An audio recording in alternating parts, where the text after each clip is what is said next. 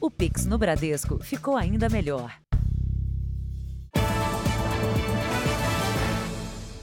Boa noite. Boa noite. O número de policiais mortos este ano aumentou mais de 50% em relação ao ano passado no estado de São Paulo. Só na capital paulista, nas últimas 48 horas, três policiais foram assassinados. No caso mais recente, a vítima foi um coronel que tinha acabado de se aposentar.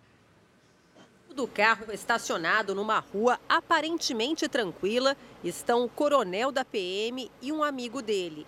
Um outro carro passa por eles. É lá que estão os criminosos. Assim que os dois descem do carro e pegam uma mochila no banco de trás, são surpreendidos por dois homens armados. O amigo corre, o coronel reage, tenta se proteger, mas é atingido por um disparo no peito. Paulo Sérgio Pontiroli foi socorrido e morreu no hospital. Ele havia acabado de se aposentar e chegava para uma reunião com um administrador de segurança de condomínios, área que pretendia atuar. Ele havia marcado um, hoje um encontro para a gente conversar de trabalho, queria conhecer um pouquinho mais sobre o assunto, como que funciona todo essa, o sistema de administração. Infelizmente, foi um alvo. A polícia analisa as imagens para descobrir se o coronel foi seguido ou se os criminosos aproveitaram o momento de distração numa tentativa de assalto um suspeito foi preso. A gente percebe que quando o criminoso ele identifica o policial, ele vai para executar. Para eles é, é uma vitória, infelizmente, é, cometer um crime contra o policial. Número de policiais civis e militares assassinados em São Paulo em 2022 aumentou mais de 50% em comparação com o ano passado.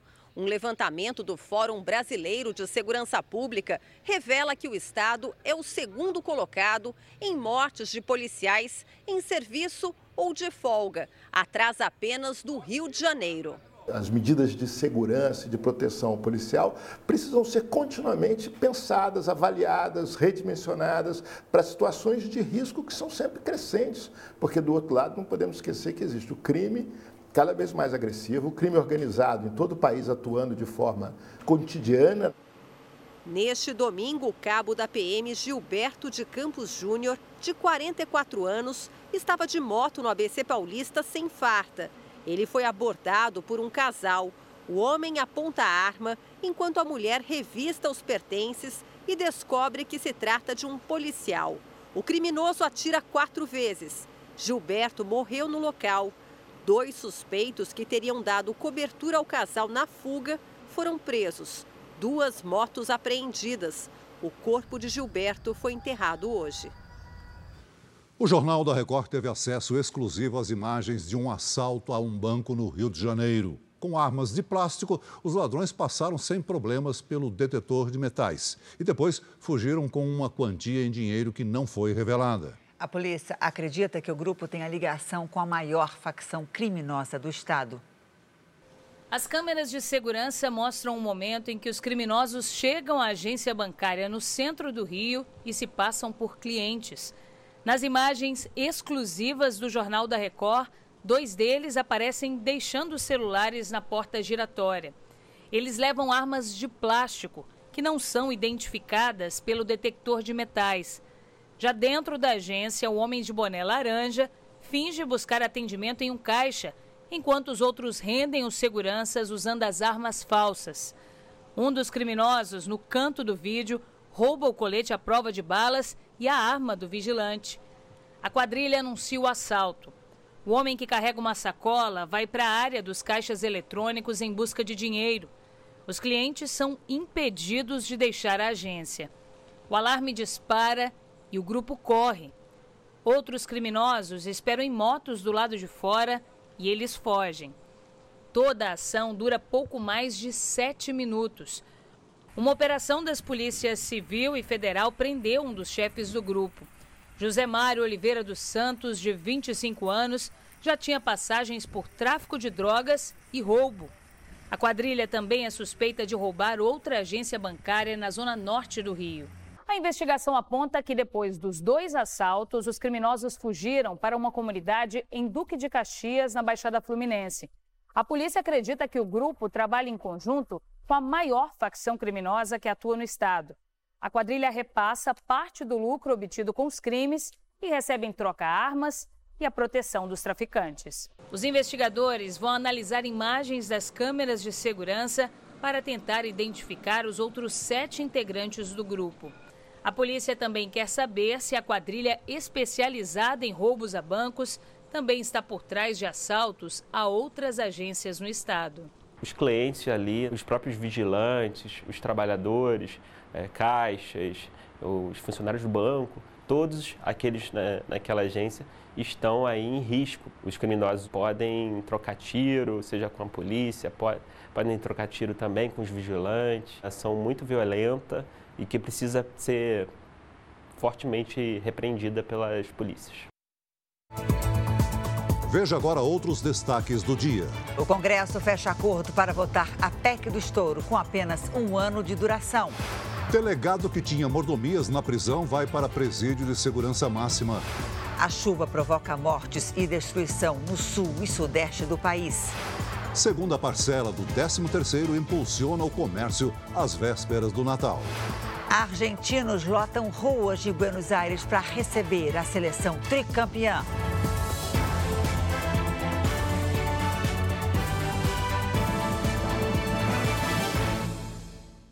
Oferecimento: cartões Bradesco, muito mais benefícios.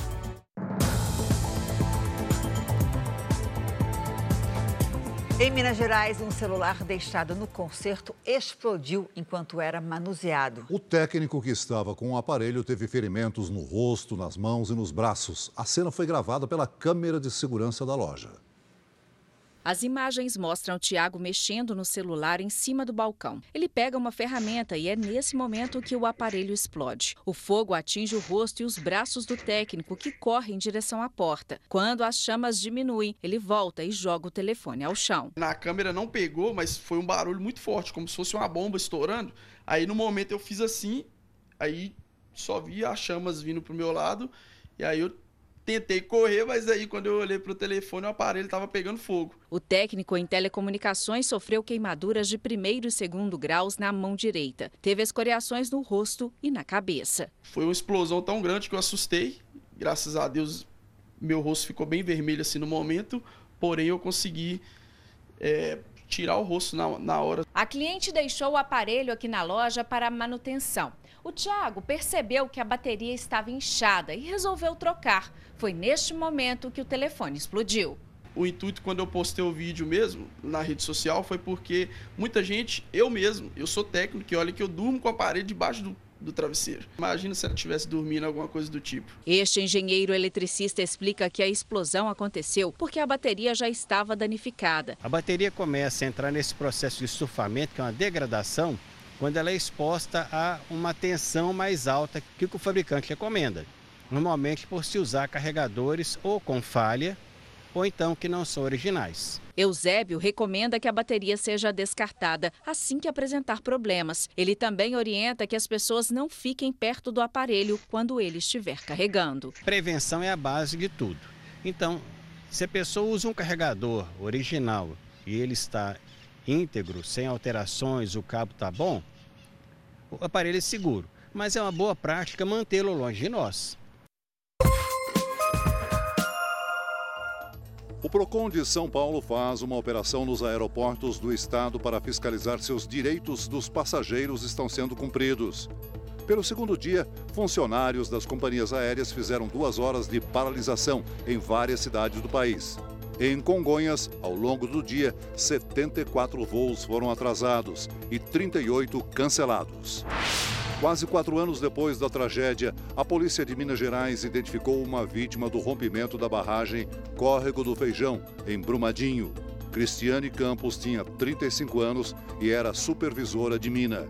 Das 270 pessoas que morreram no desastre, três seguem desaparecidas. O ministro Gilmar Mendes, do Supremo, determinou que a deputada federal Carla Zambelli, do PL de São Paulo, entregue às autoridades uma arma calibre 9mm que está em nome dela. Ele também suspendeu o porte de arma da parlamentar. Em nota, Zambelli disse que está em missão oficial e impossibilitada de cumprir a decisão. Minas Gerais já tem quase 100 cidades em situação de emergência por causa da chuva. O jovem que se jogou da varanda de casa minutos antes de parte do imóvel desabar está com ferimentos leves na perna. Ao perceber que a casa poderia desabar por causa da chuva, um adolescente se jogou da sacada e caiu no telhado do vizinho. Momentos depois, parte da estrutura veio abaixo.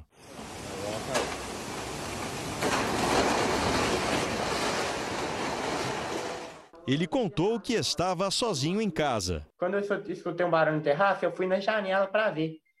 Foi assim que o pessoal lá de fora da casa me gritou, né, falando assim: sai daí, moço, sai daí, que a casa tá caindo. Consegui pular para outro telhado e do outro telhado eu pulei para casa do vizinho. O jovem está com ferimentos leves na perna. O imóvel foi interditado pela Defesa Civil e Rainan e a mãe estão na casa de parentes. As chuvas causaram outros estragos em Minas Gerais. A erosão de um barranco colocou os motoristas em risco, com parte da pista ameaçando ceder. O deslizamento de terra aconteceu às margens da BR-381, em Antônio Dias, na região do Vale do Aço. Na zona rural de Marliéria, quatro pontes caíram. Moradores de duas comunidades ficaram ilhados. Em Dionísio, no Vale do Rio Doce, o rio que corta a cidade transbordou. Moradores precisaram ser resgatados de barco pelos bombeiros. Em Uberaba, no Triângulo Mineiro, houve vários alagamentos e casas foram inundadas. Em Pescadouro, carros ficaram cobertos pela água.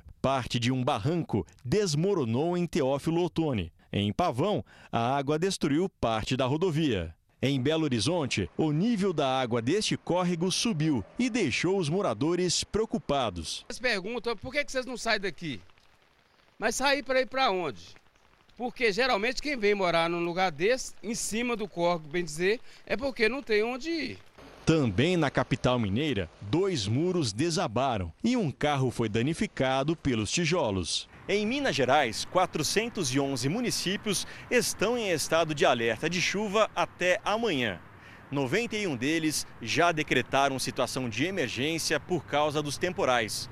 Em todo o estado, já foram registradas oito mortes desde o início do período chuvoso. São mais de 1.200 pessoas desabrigadas e cerca de 4.300 desalojadas. Com a previsão de chuva forte para os próximos dias em Belo Horizonte e região metropolitana, a Defesa Civil está em alerta e áreas de risco estão sendo monitoradas. Em Santa Catarina, duas primas morreram num deslizamento de terra. No litoral norte do estado, uma empresa ilhada no alagamento pegou fogo.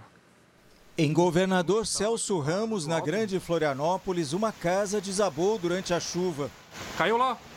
Ó, meu Deus do céu. O temporal também provocou deslizamento de terra em Camboriú, no norte catarinense.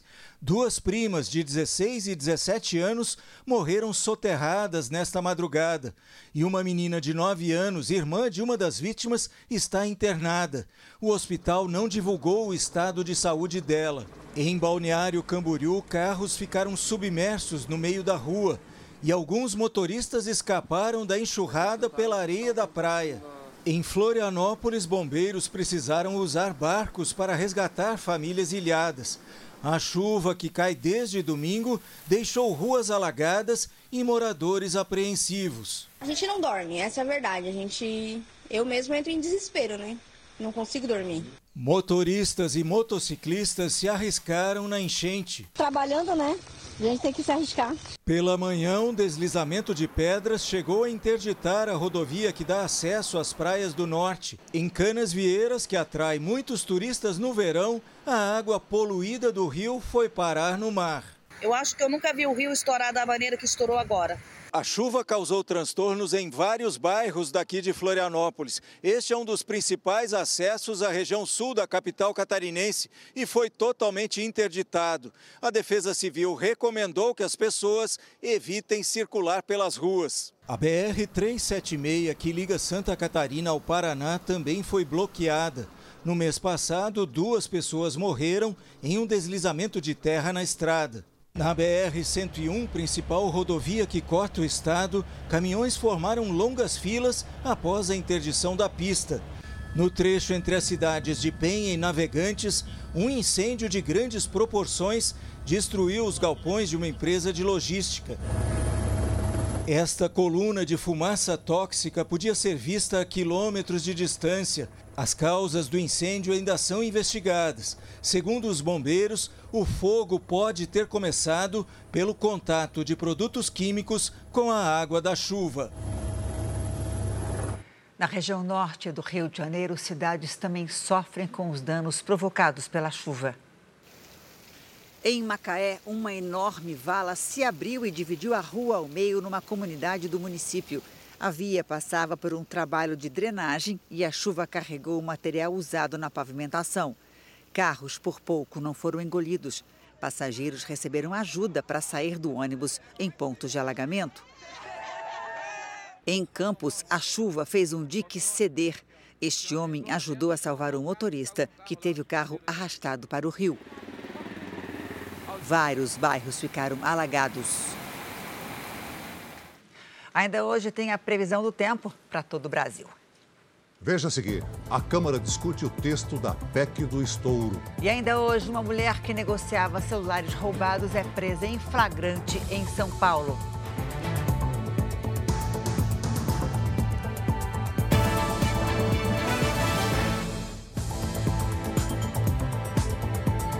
Pela primeira vez, o presidente da Rússia, Vladimir Putin, reconheceu que as tropas do país enfrentam dificuldades na Ucrânia. Em uma mensagem ao exército, Putin afirmou que a situação é extremamente difícil nas quatro áreas ocupadas pela Rússia.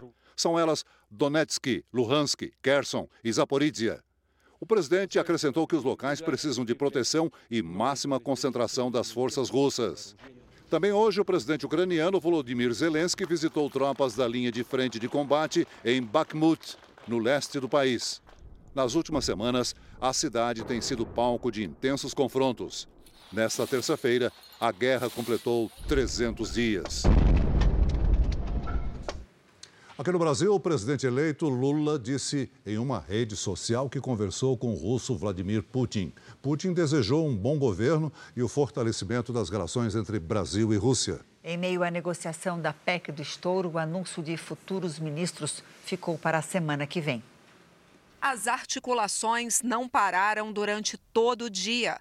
O futuro ministro da Fazenda, Fernando Haddad, esteve com o presidente eleito Lula logo cedo para discutir qual seria o melhor caminho para aprovar a PEC do estouro. Decidiram que, se fosse preciso, abririam mão do prazo de validade, reduzindo de dois para um ano.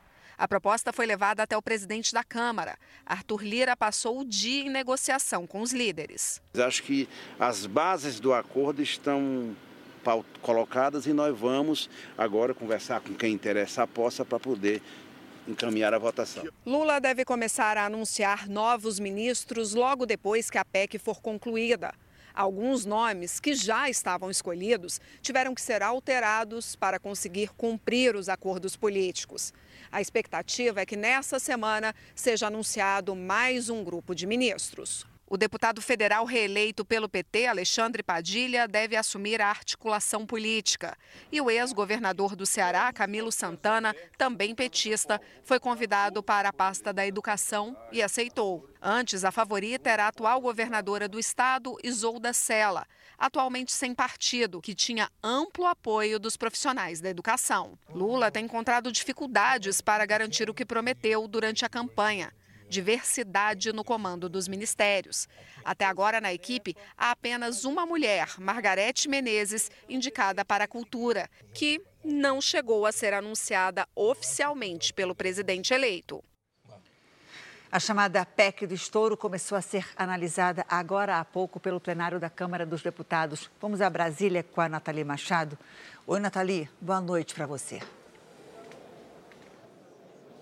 Olá, Janine, Celso, boa noite, boa noite a todos. O texto da PEC do estouro que está sendo lido agora aqui no plenário da Câmara dos Deputados prevê que a PEC dure mesmo somente um ano e não dois anos, como queria o governo eleito. Com isso, essa PEC, ela passa a começar, o próximo governo, na verdade, ele pode começar o novo ano com um furo no teto de gastos de aproximadamente 200 bilhões de reais para financiar programas como Bolsa Família investimentos em infraestrutura Outro acerto que houve entre os parlamentares para garantir a aprovação da PEC do estouro foi a distribuição dos mais de 19 bilhões de reais referentes ao orçamento secreto, que foi considerado inconstitucional pelo Supremo Tribunal Federal ontem.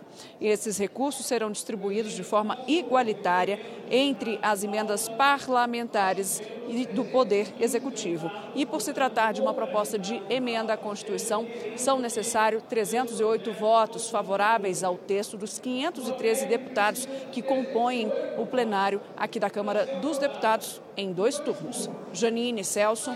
Obrigada, Nathalie. O Partido Republicanos divulgou nota em que informa que votará contra a PEC do estouro. O motivo é que, diante da decisão do Supremo Tribunal Federal, que já garantiu o pagamento do valor de 600 reais para as famílias em vulnerabilidade social, fora do teto de gastos, é necessário fazer cumprir a legislação que regulamenta os gastos do governo federal. O partido entende ainda que é importante manter o equilíbrio entre despesas e receitas, bem como garantir um ambiente de negócio saudável, tornando o Brasil um país seguro para os investimentos vigentes e futuros. A seguir, delegado que recebia regalias na prisão é transferido para um presídio de segurança máxima. E veja também, carga de maconha líquida é apreendida no interior de São Paulo.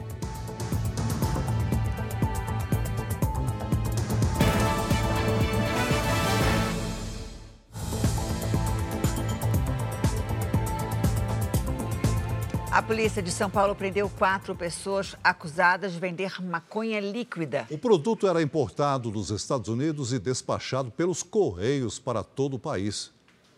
São 430 caixas com cigarros eletrônicos e mais de 600 refis prontos para serem envasados, o que já é um crime, pois a venda desse aparelho é proibida no Brasil.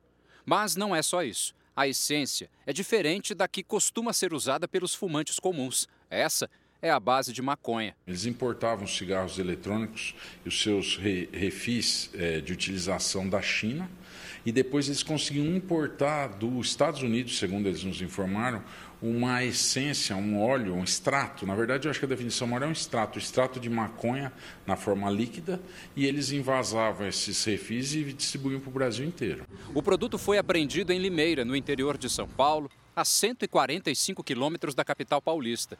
Era nessa casa, de um condomínio para estudantes, que os cigarros eletrônicos eram montados e aqui também eram distribuídos. As investigações mostram que os traficantes despachavam a droga para todo o país com frequência pelos correios, como se fossem encomendas normais. Essa caixa aqui, por exemplo, ó, ia para a Bahia. Dois homens e duas mulheres foram presos por tráfico e associação ao tráfico de drogas. Uma negociadora de celulares roubados foi presa hoje no momento em que revenderia 31 aparelhos. Modelos que custam 8 mil reais eram repassados por 1.500. Era num dos quartos deste hotel, bem no centro de São Paulo, que a venda dos celulares acontecia.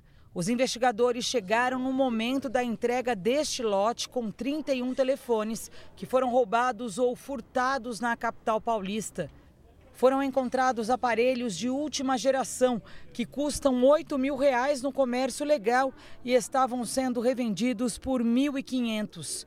A polícia prendeu em flagrante José Augusto de Barra Júnior e Rejane Pereira de Souza. A mulher já foi presa pelo mesmo crime. De acordo com a investigação, a suspeita é conhecida como a Rainha do Brás, bairro que reúne lojas de comércio popular no centro de São Paulo. Era ali que ela recebia os produtos de diferentes ladrões. Além de assaltos, os criminosos tinham como alvo frequentadores de shows. Aproveita que as pessoas estão distraídas, muita aglomeração, aquele empurra, empurra, e aí tem a facilidade de subtrair os aparelhos. E ela, numa ocasião dessas, inclusive, foi presa em flagrante. Entre os aparelhos apreendidos com Rejane, havia até a identificação do criminoso que tinha roubado o equipamento. José Augusto já recebia os telefones com a localização desativada. Segundo a investigação, o suspeito vinha toda a semana do Paraná só para recolher os celulares roubados, que depois eram enviados para fora do Brasil, principalmente para países africanos, que não exigem a comprovação de origem dos aparelhos. Lá ele coloca um chip, já sai funcionando, não tem bloqueio nenhum pelo e-mail e assim eles têm essa facilidade. No Rio de Janeiro, um delegado preso por suspeita de envolvimento com o jogo do bicho foi transferido para o presídio Bangu 1, de segurança máxima. O diretor e o subdiretor da cadeia pública de Niterói, onde ele estava preso, foram afastados. Segundo a investigação, o delegado preso tinha acesso a celular e recebia visitas não cadastradas. No documento, o Ministério Público do Rio denuncia a corrupção dentro do presídio de Niterói e as regalias desfrutadas por Marcos Cipriano de Oliveira Melo. A investigação mostra que ele tinha livre acesso a aparelhos telefônicos e à internet. Em agosto, o delegado fala com a filha por videochamada. Em outra ocasião, envia mensagens com pedidos de encomendas a serem entregues no presídio. Até bebidas alcoólicas eram entregues ao preso. As irregularidades foram descobertas a partir da Operação Novo Egito, em setembro, que teve como um dos alvos a esposa de Marcos Cipriano, Daniela dos Santos Rebelo Pinto. Também delegada, ela é suspeita de favorecer Gladson Acácio dos Santos, o faraó dos bitcoins, acusado de ser o responsável por um esquema de pirâmide financeira. O material que deu origem à nova denúncia contra Marco Cipriano estava no celular de Daniela. De acordo com as investigações, eles tentavam intimidar testemunhas e organizavam ataques com o objetivo de desmoralizar o Ministério Público e policiais que supostamente atrapalhavam os planos do casal. Cipriano foi preso em maio na Operação Calígula por suspeita de integrar a quadrilha de Rogério de Andrade, um dos chefes do Jogo do Bicho no Rio de Janeiro. Após a nova denúncia, o juiz Bruno Monteiro Rulieri determinou que o delegado fique isolado, sem direito à prisão especial. A defesa de Marcos Cipriano afirma que as acusações de privilégios e favorecimentos são inverídicas. A transferência para uma unidade de segurança máxima aconteceu na noite de ontem. Com o afastamento do diretor e do subdiretor da cadeia pública de Niterói, a unidade ficará sob a responsabilidade da Corregedoria da Administração Penitenciária. A Justiça do Rio decidiu levar a júri popular Glideson Acácio dos Santos. O faraó dos bitcoins é apontado como mandante do assassinato de um concorrente. E ainda no estado do Rio de Janeiro, a justiça autorizou a soltura do bicheiro Rogério Andrade da cadeia. Em troca, ele terá que cumprir medidas cautelares e usar tornozeleira eletrônica. Sete pessoas ficaram feridas num grave acidente em Petrópolis, região serrana do Rio. Uma carreta cilindro que transportava gás de cozinha tombou e provocou um engavetamento envolvendo cinco carros e um caminhão na BR-040. Os veículos ficaram destruídos. Duas pessoas foram levadas a um hospital de Duque de Caxias, na Baixada Fluminense. Outras cinco receberam atendimento médico no local. Todas tiveram ferimentos leves. O gerente de um banco no Rio Grande do Sul foi preso por suspeita de ter desviado 300 mil reais do Fundo de Garantia de Clientes. Entre as vítimas estão jogadores de futebol da primeira divisão.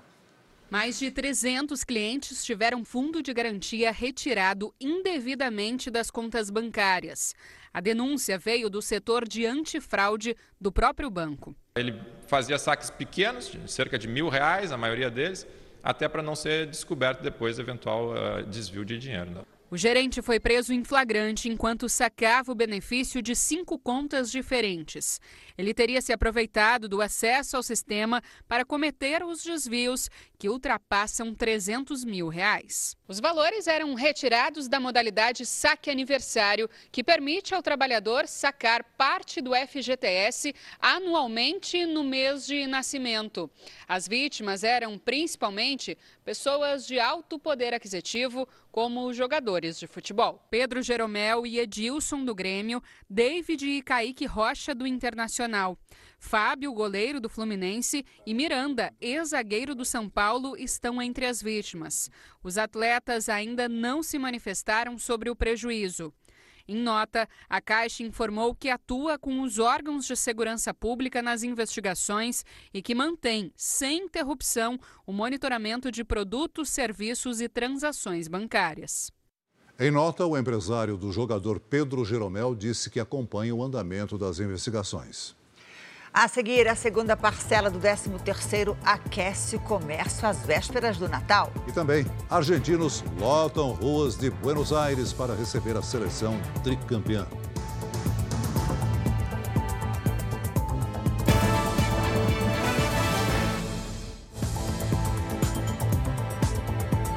A família do ex-governador Sérgio Cabral comemorou a prisão domiciliar nas redes sociais. A partir do ano que vem, ele pode mudar de casa e voltar a morar no apartamento de luxo da família no Leblon. O bairro tem um dos metros quadrados mais caros do Brasil. O dia chuvoso não ajudou. O novo morador do quinto andar não apareceu para apreciar a vista da praia de Copacabana. Sérgio Cabral deixou a cadeia de carro na noite de ontem acompanhado dos advogados e do filho Marco Antônio Cabral, que comemorou a chegada do pai pelas redes sociais. Os primeiros momentos do ex-governador com a família foram na sacada do apartamento. A justiça permitiu que ele receba visita de parentes de até terceiro grau e determinou o uso de tornozeleira eletrônica. A defesa de Cabral vai entrar com pedido para que algumas das medidas cautelares sejam amenizadas. O que a gente pede é que ele possa descer até o prédio para exercitar, fazer algum tipo de atividade física, bem como de ele receber visitas de pessoas que não sejam só os familiares. Cabral passou por diversos presídios. O último, a Unidade Especial Prisional da Polícia Militar em Niterói, na região metropolitana do Rio, onde ficou em uma sala de 8 metros quadrados com uma cama e sem grades.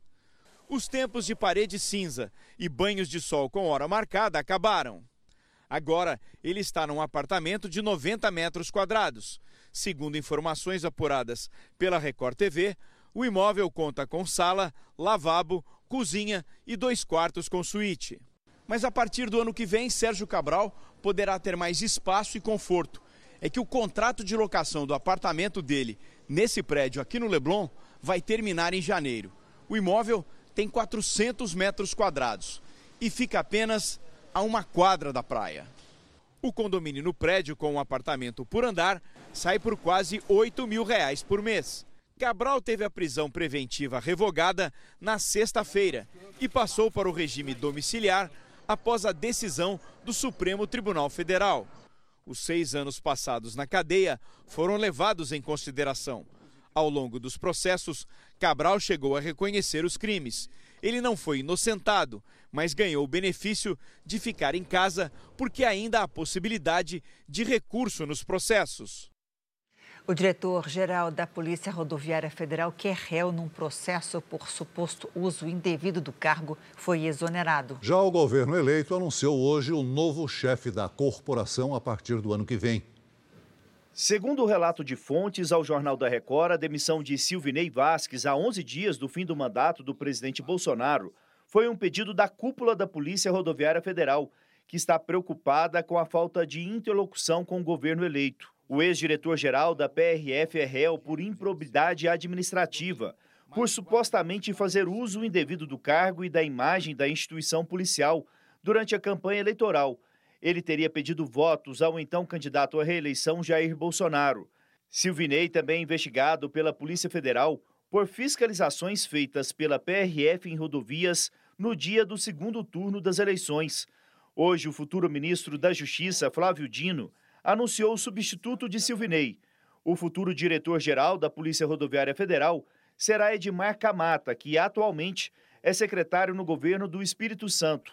O advogado Augusto Botelho foi escolhido para o cargo de secretário nacional de Justiça. Dino garantiu que as investigações em relação ao ex-diretor-geral da PRF vão continuar. Em relação a investigações, tanto administrativas quanto eventuais investigações policiais, é claro que elas terão seguimento nos termos da lei, não haverá nenhuma orientação do Ministério da Justiça quanto ao conteúdo de tais investigações. O presidente Bolsonaro, que tem feito poucas aparições públicas, passou parte do dia despachando no Palácio do Planalto, em Brasília. e visitou o Ministério da Defesa. O presidente saiu pelo estacionamento do prédio. De lá, Bolsonaro visitou o ex-comandante do Exército, general da reserva Eduardo Vilas Boas. À tarde, o presidente acompanhou com apoiadores a troca da bandeira no Palácio da Alvorada, mas não discursou. O presidente Bolsonaro tem conversado quase que diariamente com o presidente do PL, Valdemar Costa Neto. Os dois têm traçado como será a atuação de Bolsonaro no comando da oposição após o fim do mandato. O que é certo é que o presidente vai continuar morando em Brasília. A casa será custeada pelo Partido Liberal, que tem tido dificuldades em honrar o compromisso. O PL está com as contas bloqueadas, até o pagamento da multa de 23 milhões de reais, imposta pelo ministro Alexandre de Moraes e confirmada pela Justiça Eleitoral. Moraes entendeu que a legenda agiu de má fé ao pedir anulação de parte dos votos do segundo turno das eleições. A Polícia Civil do Distrito Federal identificou três suspeitos dos atos de vandalismo em Brasília na semana passada. Segundo as investigações, eles fazem parte do grupo que tentou invadir a Polícia Federal e incendiou carros e ônibus. Até agora, ninguém foi preso. Os protestos começaram depois da prisão de um indígena suspeito de participação em atos antidemocráticos. O Congresso aprovou hoje três projetos que reajustam os salários de deputados, senadores, do presidente da República, do vice-presidente e dos ministros. Os aumentos serão diluídos até 2025, quando todos terão um salário de 46 mil reais, 46.400 reais. O Senado aprovou a proposta de emenda à Constituição que abre caminho para o pagamento de um piso para a enfermagem. O texto direciona recursos para financiar o salário dos profissionais da saúde. Como o texto já havia sido aprovado na Câmara, ele passa a valer depois de ser promulgado. Agora eu faço um convite para você ajudar a Abades. Venha com a gente fazer a diferença na vida de mais de mil crianças e adolescentes com autismo e deficiência intelectual. Veja como participar. Quem quiser ajudar pode entrar nessa corrente do bem e doar o valor que puder. É só ligar 0500 508 0707 para doar 7 reais. 0500 508 0720 para doar 20 reais. 0500 508 0740 para doar 40 reais. Ou você pode doar qualquer outro valor através do Pix doe.abades.org.br. Se preferir, aponte o seu celular para esse QR Code e você vai ser direcionado para a doação. Ajude a Abades a construir uma sociedade mais inclusiva. O verão deve ser chuvoso na maior parte do Brasil. Esta noite, a primavera se despede para a chegada da estação mais quente do ano, Oi, Paloma Poeta, boa noite para você. Eu tenho que confessar, eu amo o verão. Confesso que eu também, Janine. E amanhã, quando a gente voltar a conversar, já, é já verão. vai ser verão. Muito bom. Boa noite a você, ao Celso e a todos. O verão começa oficialmente amanhã às 18 horas e 48 minutos pelo horário de Brasília, na maior parte do Brasil. Maior parte porque as cidades acima da linha do Equador estão entrando é no inverno. E como será o verão? Bom, o calor, a chuva, os temporais e os transtornos dos últimos dias já são características da nova estação. Nos próximos meses, a previsão é de chuva acima do normal em todas essas áreas em azul: Santa Catarina, Paraná, São Paulo e na maior parte da região norte. Já nas áreas em vermelho do nosso mapa, pouca chuva e muito calor. Amanhã, o corredor de umidade que atravessa o Brasil provoca mais temporais no sudeste e no centro-oeste. Ainda há risco de alagamentos e deslizamentos entre Santa Catarina e o sul da Bahia. Nos litorais de São Paulo e do Rio de Janeiro, risco de ressaca com ondas de 3 metros. Em Curitiba, chuva e friozinho não faz mais que 22 graus. Em Vitória, temporais e faz até 24. Em Goiânia, também chove, máxima de 26. E em João Pessoa, sol com até 31 graus. E hoje a gente destaca no nosso telão algumas capitais. No Rio de Janeiro e em São Paulo, risco de transtornos a qualquer hora, máximas de 25 e 23 graus. Já em Porto Alegre e em Cuiabá, chuva e sol, com máximas de 29 e 31 graus. Tempo delivery para o José da cidade de Barro, Ceará. Claro, vamos para lá então. Oi, José. A previsão ainda é de chuva nos próximos dias, mas não deve ser volumosa e não há risco de transtornos. Na quarta, máxima de 30 graus. Na quinta e na sexta, 29 graus. Para participar também do nosso Tempo Delivery, é só mandar o nome da sua cidade pelas redes sociais com a hashtag Você no JR. Janine, Celso, até amanhã e até o verão. A gente se vê no verão. Olá, Obrigada, Paloma. Até amanhã. É. No Afeganistão, o Talibã anunciou que mulheres estão proibidas de frequentar universidades. Segundo uma carta enviada a instituições públicas e privadas, a medida começa a valer imediatamente e por tempo indeterminado. Quando retomou o poder em agosto do ano passado, o grupo extremista prometia um governo mais moderado e com respeito aos direitos das mulheres. Mas, segundo entidades de direitos humanos, o país caminha no sentido oposto. Mais de 4 milhões de torcedores argentinos lotaram as ruas de Buenos Aires para comemorar o tricampeonato mundial com os heróis do título. A festa começou logo na madrugada desta terça-feira no desembarque em Buenos Aires. Lionel Messi foi o primeiro a descer. O craque argentino não largou a taça em nenhum momento. Nem quando os atletas foram para um hotel descansar um pouco antes do desfile pelas ruas da capital. Uma multidão em azul e branco cercou o ônibus onde estavam os tricampeões. O carro com os heróis desta geração argentina levou cerca de três horas para percorrer um trecho de 12 quilômetros.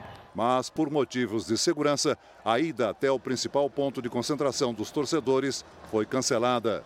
A decisão foi tomada após um homem se jogar de um viaduto em direção ao veículo onde estavam jogadores e comissão técnica e cair. Em vez de um desfile em carro aberto, os atletas sobrevoaram o local de helicóptero e realizaram voltas olímpicas aéreas. O pagamento da segunda parcela do 13º salário, que caiu hoje na conta de quem tem carteira assinada, vai aquecer o comércio nesse fim de ano. 36% dos trabalhadores pretendem usar o dinheiro para comprar presentes de Natal. Com a segunda parcela do 13º na conta, a corrida para as compras de fim de ano já começou. Comprei um presente para minha namorada, pro meu irmão, pro meu pai e pro meu sogro. Falta comprar algumas coisas, ainda estou à procura do que eu preciso. O Natal deve levar mais de 118 milhões de pessoas às compras em todo o país e movimentar cerca de 66 bilhões e meio de reais. Entre os itens mais procurados estão roupas, calçados e perfumes. Os presentes devem custar, em média, 132 reais. O Sidney está otimista. Ele é dono dessa loja de roupas e contratou três funcionários temporários para dar conta da demanda. Tem momento que vira uma muvuca, tem muita gente junto. E se a gente perder esses bons momentos, a gente acaba não chegando num bom resultado. Para este economista, as vendas do comércio neste ano serão melhores do que em 2021 pelo aumento do emprego formal e informal que tem ocorrido nos últimos meses e, além disso, o aumento da confiança do consumidor. Com dinheiro no bolso por causa do 13º, o ideal é se planejar para honrar as contas de janeiro, que já estão logo aí. Pagamentos, matrícula, IPVA e coisas do tipo, né? Então, acho que fazer um planejamento é adequado. Janeiro está aí e as despesas estão aí por vir, não pode deixar de lado não. É, é bom se lembrar disso. Daqui a pouco, às 10h30 da noite, tem o um especial de fim de ano Família Record. O programa reúne artistas e apresentadores na tradicional troca de presentes. E quem vai embalar os convidados será o cantor Thierry.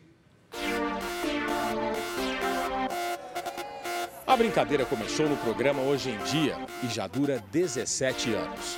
Ana Hickman participa desde a primeira edição. De costume, a apresentadora não revela de jeito nenhum quem tirou. E eu duvido você de casa adivinhar quem é o meu amigo ou a minha amiga secreta desse ano. Fala pra todo mundo, ah, conta, espalha. Ele tá tentando, não vou falar não. Junto com a Ana Hickman, participam da troca de presentes Adriane Galisteu, César Filho, Renata Alves, Rodrigo Faro, Luiz Bate, Eduardo Ribeiro, Mariana Godoy, Celso Zucatelli, Sérgio Aguiar, Paloma Bernardi, Jaqueline Oliveira, Cirilo Luna e Ticiane Pinheiro. Como não deu tempo de comprar o presente do meu amigo secreto, eu vim ó, embrulhada. a pessoa que eu tirei, eu tenho certeza que vocês vão amar uma pessoa autêntica, uma pessoa divertida, uma pessoa assim. É incrível. Esse ano quem comanda a atração é a atriz e apresentadora Mariana Rios. Ela vai dividir o palco com o também ator Miguel Coelho, que interpretou Jonatas na série Reis. Além dos artistas e apresentadores, o Família Record esse ano vai ter o um musical do cantor Thierry, a plateia vai poder acompanhar a tradicional troca de presentes aqui nesse auditório. Ana Mas, vencedora do Canta Comigo, e o maranhense Emanuel Ferraro, revelado no Canta Comigo Team, vão soltar a voz no Família Record.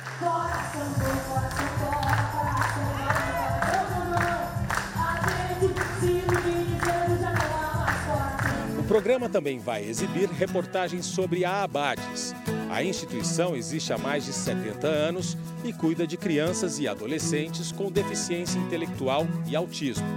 Um grupo de jovens e crianças da Abades acompanhou de perto a festa dos artistas. Eu já estou há, sei lá, 14 anos aqui, 14, 15 anos, e é sempre uma emoção que vai se renovando.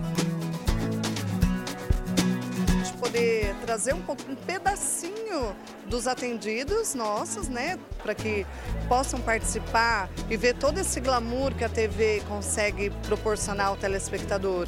E a gente participar é um grande presente de Natal.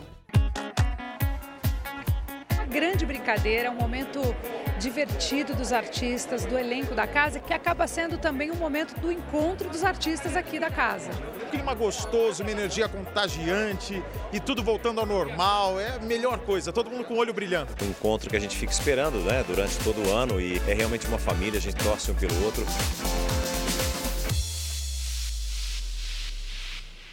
O Jornal da Record de hoje termina aqui. Essa edição na íntegra e também a nossa versão em podcast estão no Play Plus e em todas as nossas plataformas digitais. À meia-noite e meia tem mais Jornal da Record, que agora com Jesus e depois de Amor Sem Igual, você não pode perder o especial Família Record. Boa noite a você. Boa noite.